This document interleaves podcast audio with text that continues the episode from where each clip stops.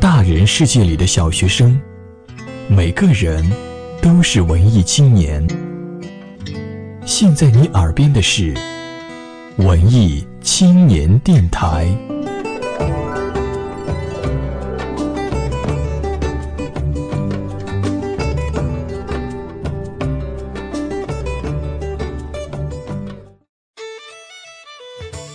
慵懒发呆，写字儿还是做白日梦？你的下午怎么过？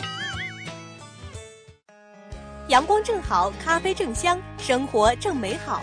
偶尔放松又何妨？留一点温馨在心上，静静享受美妙的下午茶时光。这里是文艺青年电台下午茶时光，我是一瑶，我是糖糖。本节目由佳音工作室荣誉出品。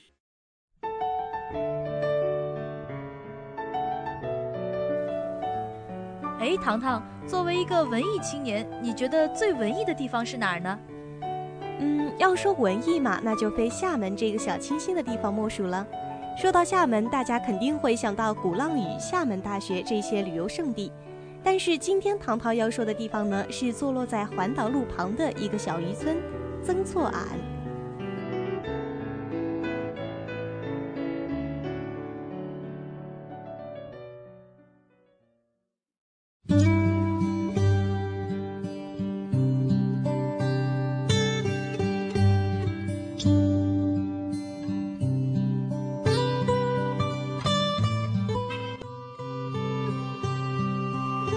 曾厝垵，名气远没有鼓浪屿大，但是也正因此才得以保留那份最原始的美好。在那个与众不同的车站，在两座房子中间取了一块最美的海，在每一刻每一秒变换着不同的色彩，也好像这个村子在城市与现代之间留下的一份田园。城市的夹缝，原生态的渔村。在这里，你可以迎风逐浪、漫步沙滩、行走木栈道，让每一天都有不一样的体验，在每个角落都有不一样的邂逅。在这里，还能近距离接触居民的生活。这里融汇了道教、佛教、基督教、伊斯兰教，更有厦门独有的香火旺盛的妈祖崇拜。在这里，建筑颇有特色。不论是红砖古厝和南洋风格的番仔楼，都书写着华侨遗风。随处可见的铁花和瓷砖，也为这里平增了一份感觉。回响的旋律点亮了迷离的夜色。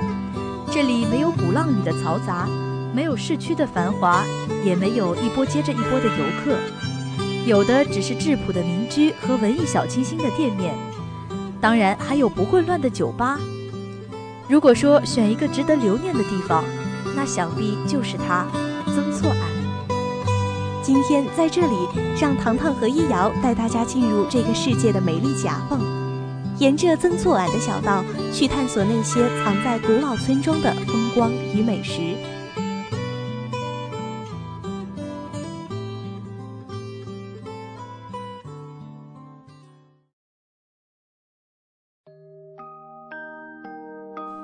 错俺的第一小道，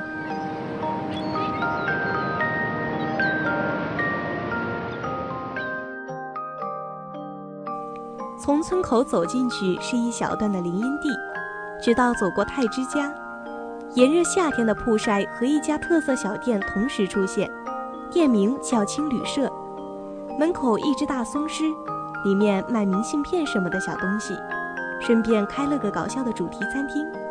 紧挨着他们家的是渡口书屋，是我们常唠叨的书店与烧烤。原来书店的老板兼职烧烤，但现在冰淇淋与花轿小酒吧代替了烧烤，一下从风尘才女变成出走闺秀了。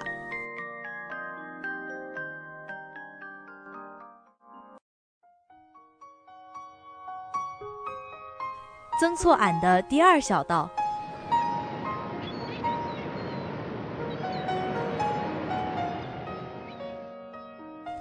路口有一家新店，在很多人没有反应过来的时候突然开业，卖小饰品。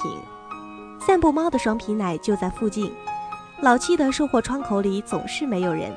不过挂着的黑板上写着“老板在旁边”。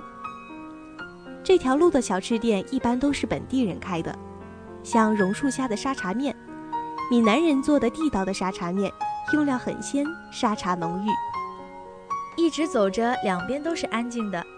安慰剂宾馆就位于这条路连接第一小道的三岔路口上，巨大的胶囊也能变成一个地标吧。不过现在由于店主去了外地，这个短暂寿命的艺术主题吧已经被擎天剑等新店取代了。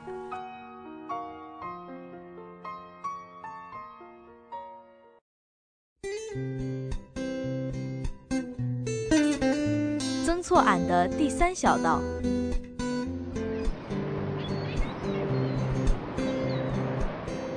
邂逅咖啡奶茶，增记烧烤，在这里有一家接着一家的小吃店，意味着这里就是最繁华的街道了。每家店都可以去试试，因为都是完全不同的味道。往前走的曾金贡、擎天剑，还有橄榄树，也都是非常不错的小吃店。还有苏若然咖啡，曾厝垵最大的咖啡厅，也有西餐和美酒。店里有大大的投影布幕。播放电影和歌曲，女士在晚上十一点前进去都会送一杯鸡尾酒。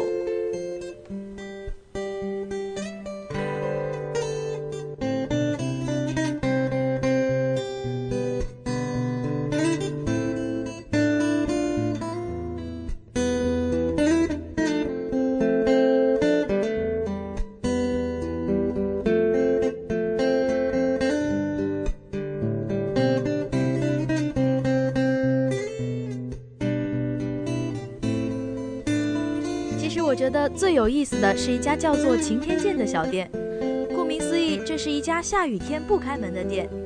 他们家的冰激凌号称堪比麦当劳，三块钱一支圆筒，入夜后还有苦艾酒。店里除了有冰激凌，还有超多的绘本收藏。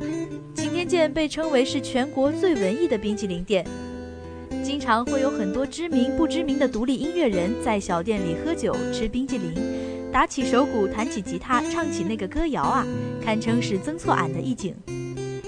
是的，如果一连很多天都是晴天，老板阿春和菜爸就很愁苦，很想找个借口来休息一下。这里还有一个饭店，叫做三年二班饭堂，在这个店里吃饭啊，绝对是要急死的。吃饭要一大堆的程序，要假装是学生，要把大厨称作是老师，结账时还要去另外一个房间去找校长。从小到大都没去见过一次校长，在这里连吃个饭都躲不开校长的魔爪，从此身心俱留下难以名状的阴影。我不想见校长。总之，曾厝垵是一个让你来了就不想走的地方。面朝大海，看潮起潮落，看日升日落，每一天都有不一样的体验，每一个角落都有不一样的惊喜。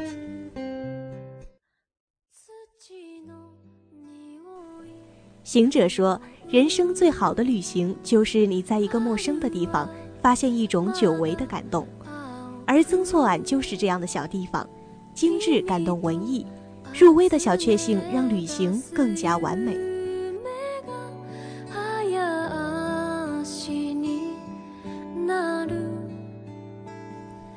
不拆的文艺，不碎的时光，不迁的梦想。曾厝垵，你不来。”我不老。